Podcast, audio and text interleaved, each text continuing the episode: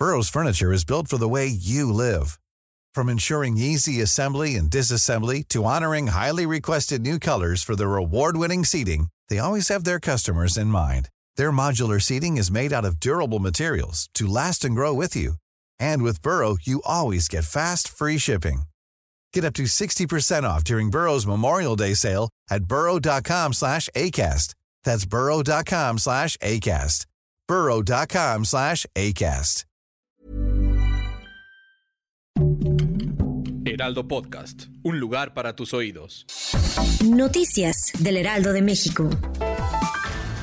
Ante la difusión que Alejandro Moreno Cárdenas Alito hizo de un audio en el que supuestamente es amenazado por instrucciones del presidente Andrés Manuel López Obrador, el mandatario federal respondió con rechazo a los señalamientos y atribuyó que las acusaciones tienen tintes electorales.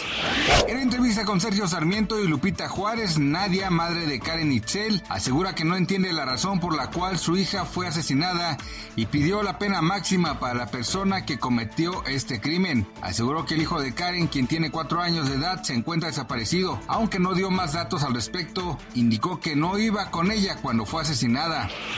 Madres y padres en Estados Unidos temen que la alimentación de sus bebés se vea interrumpida debido a la escasez de leche de fórmula. El panorama es considerado catastrófico pues el desabasto ya alcanzó el 43%, 10% más que el promedio en abril. La desesperación ha provocado que los estadounidenses paguen hasta el doble del costo por una lata o incluso que viajen a México para conseguir el producto, según la Arizona State University.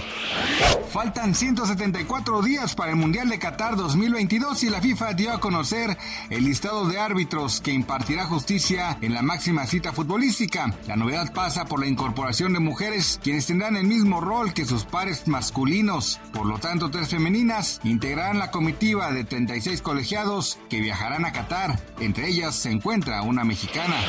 Gracias por escucharnos, les informó José Alberto García. Noticias del Heraldo de México.